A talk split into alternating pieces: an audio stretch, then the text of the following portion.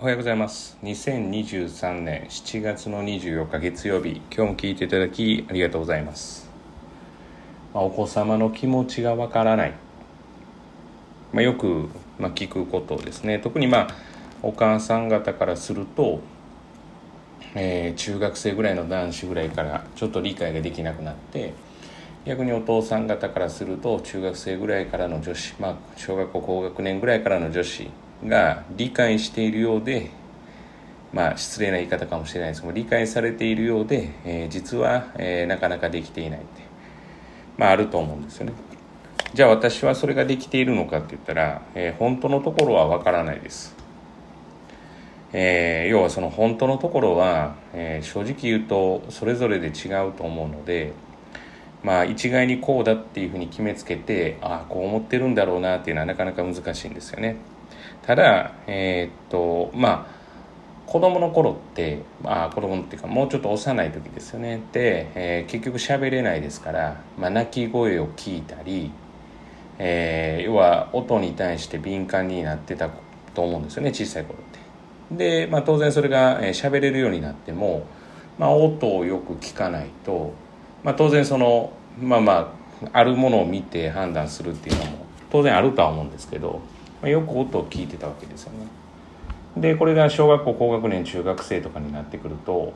やっぱり論理的に考えられるようにだんだん子どもたちがなっていくから論理的に見るようになるわけですよね子どもたちを。そうすると、まあ、まあ簡単に言うと見ることがメインになるんですよね。小さい時は聞くことがメインだったんですよね。でじゃあどちらが大事なのかって言ったらやっぱり、え、両方大事でかつ聞くことが私は大事だと思っていてまあ本音を聞くとか、まあ、例えば、えー、今思っていることを聞くとか、まあ、全てそうだと思うんですけどこれはまあ受け入れの話なんですけれども、まあ、観音様ってまあ菩薩観音とかの観音様ですよね。で観音様仏様ですけれども、まあ、漢字を見たら面白いことに観音というのは音を見るって書いてるんですよね。ただ聞くだけではなくて要は音を聞いてみると、まあ、いろんなこう諸説があるみたいですけれども、まあ、一応そういう、まあ、まあ言われがあると。とか、まあ、聞くの方も音楽を聴くとかの方は、まあ、これも受け入れですけれども。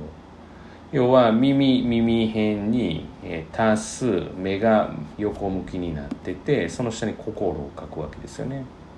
そしたら聞くというのは耳と目と心で聞くわけですよね。でも聞くってすごく大事なことなんですよね。と考えたらもしかしたら、えー、子供たちの、えー、ことがよくわからないとかまああの何かいつも反発し合っているとか本当はね親子関係なんていうのは、まあ、正直言うとスムーズにいかないといけないんですよね。だってお互い好き同士なんですから。でお互い好き同士なのにそれがいがみ合うっていうのが、私がよく見て来てるのは勉強っていう媒体を介すると 要はもういがみ合うわけですよね。こうもったいないし、まあ、そこでいがみ合ったらやっぱなかなか成績って上がりづらいとかがあるわけですよね。まあそれが要は独り立ちしていくと成績が上がるっていう流れが多いんですけれどもやっぱりそんな中は、えー、そんな中できることとしてはやっぱ見て判断することもそうなんですけどその見るっていうのは、えー、見るっていうのは観音様の観ぐらい見る。だから音を見ると。聞くっていうのはやっぱ目と耳と心で聞くっていうことですよね。まあそうすると相手が何を思っているか分かるかもしれませんね。ただし本音を話してくれてるかは分からないです。これよく言うんですけれども。本音を話しているかどうかは今までの関係性によるのであこの人にこれを伝えたら要は面倒くさいなと思ったら全く思って本音は言わないと思います。ああだから私でもあこの子は多分言わないなとかこの子は言ってくれるなっていうのは正直あったりするのでまあ、これは仕方がないですよね。それは私の今までの例えば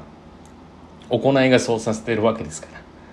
ら。はい。だから本音を話しなさいって言ったらなかなか話さないのはそういうことってまあ昔よくありましたね。まあ大体まあ困るっていうかリズムで言ってしまうともう言うことが困るわけですよね。まあそんな時にですねまあ音を拾うんじゃなくてちゃんと全体を見る音を見るっていうような感覚。が大事ではないかなというふうに思います。えー、本日は以上です。今日も聴いていただきありがとうございました。